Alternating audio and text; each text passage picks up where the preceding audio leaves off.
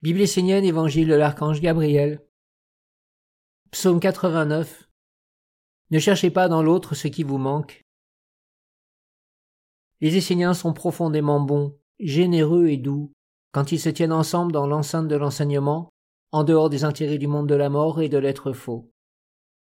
L'enseignement est un être réel qui délivre l'homme de l'obscurité.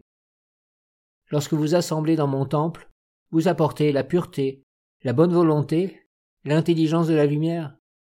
La pureté vous délivre, la bonne volonté vous ouvre un autre chemin, et l'intelligence vous éclaire.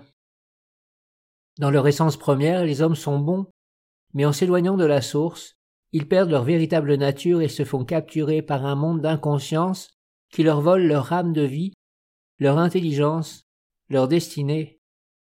Alors ce sont d'autres intérêts qui vivent en eux, les inspirent et les dirigent. C'est pourquoi vous, les Esséniens, vous devez vous entraîner à demeurer en dehors de ces intérêts, concentré sur la présence sacrée de l'enseignement. Ainsi vous pourrez vous reconstituer un corps avec des organes de perception et des sens subtils, des intelligences lumineuses.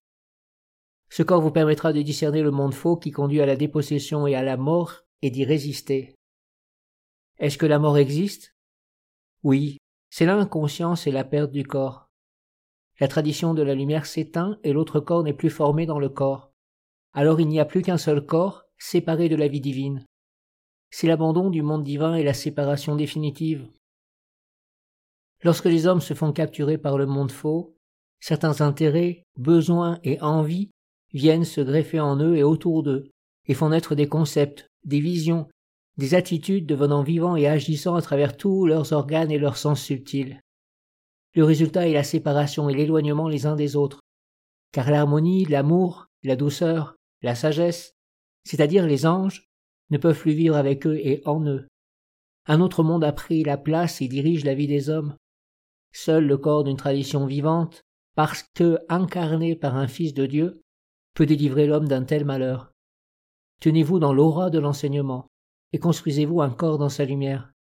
Ne vous approchez pas trop les uns des autres, n'exposez pas toute votre vie, tout votre être lorsque vous vous tournez vers l'autre. Ne projetez pas toute votre pensée, tous vos sentiments, vos envies, vos doutes, vos espoirs, votre mécontentement sur l'autre, sur le monde extérieur. Gardez toujours allumée votre flamme à l'intérieur et la présence des anges de la nation essénienne autour de vous. Ainsi le respect, la délicatesse, la retenue seront avec vous et vous protégeront de ce piège qui conduit l'inconscient dans le malheur et la force destructrice. Si vous voulez vous approcher de ma source, de mon temple, de l'abondance de mon eau et du chemin qui mène à l'océan dans la justesse, soyez semblables à des grands-parents qui accueillent dans l'amour leurs petits-enfants. Regardez vos grands-pères et vos grands-mères, surtout lorsque leur petit enfant vient vers eux. Ils l'accueillent avec la sagesse de la vie sans rien attendre ni espérer. Ils ne veulent rien imposer à cet enfant, ne projettent sur lui ni leur peur ni leur faiblesse, concept ou attente. Ils sont dégagés et vivent à l'intérieur d'eux-mêmes. Bien souvent ils ne veulent que partager le meilleur, un moment chaleureux, et offrir à l'autre tout ce qu'eux-mêmes n'ont pas eu ou connu dans leur vie. Ils savent qu'il y a autre chose que la vie qu'ils ont vécue, et ils voudraient que l'enfant le découvre.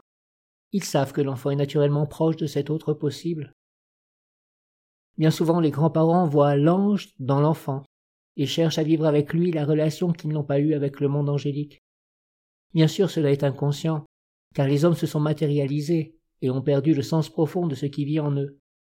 Si vous regardez dans le fond des choses, derrière le voile des apparences, vous vous apercevrez que ces grands-parents ont des yeux particuliers qui regardent la pureté, la simplicité et la naïveté de l'enfant et voient un ange.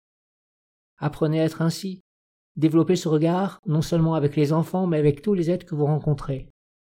Ne cherchez pas dans l'autre ce qui vous manque, ce que vous pouvez prendre et utiliser, mais apprenez à trouver la plénitude à l'intérieur de vous et à partager avec l'autre ce qui est le plus pur, le plus libre et qui peut grandir pour cheminer vers la grande lumière qui éclaire tout. C'est la sagesse de l'enseignement qui doit guider vos pas. Ne soyez pas naïfs, essayez d'adopter cette attitude dans le bonheur et l'harmonie. Je vous le redis, ne soyez pas naïfs, mais n'enfermez pas non plus les autres dans la faiblesse et les peurs que vous portez en vous. Permettez au monde angélique de vivre dans la vie de vos relations. Ainsi vous pourrez vous unir dans la douceur de la lumière et gagner de la force pour réaliser ce qui est beau et vrai. L'union fait naître le bonheur et la force. mais cette union doit être dans l'eau pure et angélique de Gabriel, et non dans l'eau polluée du monde des hommes. La vie belle est dans l'union des hommes éveillés autour d'une idée et d'une œuvre véritablement divine. Il est vital de trouver des alliés, des associés, de s'unir dans le partage, d'avoir une vie collective. Pour cela, il faut apprendre à être des grands-parents vis-à-vis de cet enfant de la lumière qu'est la nation essénienne venue sur la terre pour accomplir une mission. Tous les hommes et tous les êtres peuvent être invités dans la nation essénienne pour vivre en union avec l'intelligence supérieure de leur vie. Pour cela, un simple regard suffit, un regard rempli de la lumière qui voit l'ange en l'autre. Cultivez l'impersonnalité dans vos vies, la grandeur, l'union avec l'œuvre de la nation essénienne.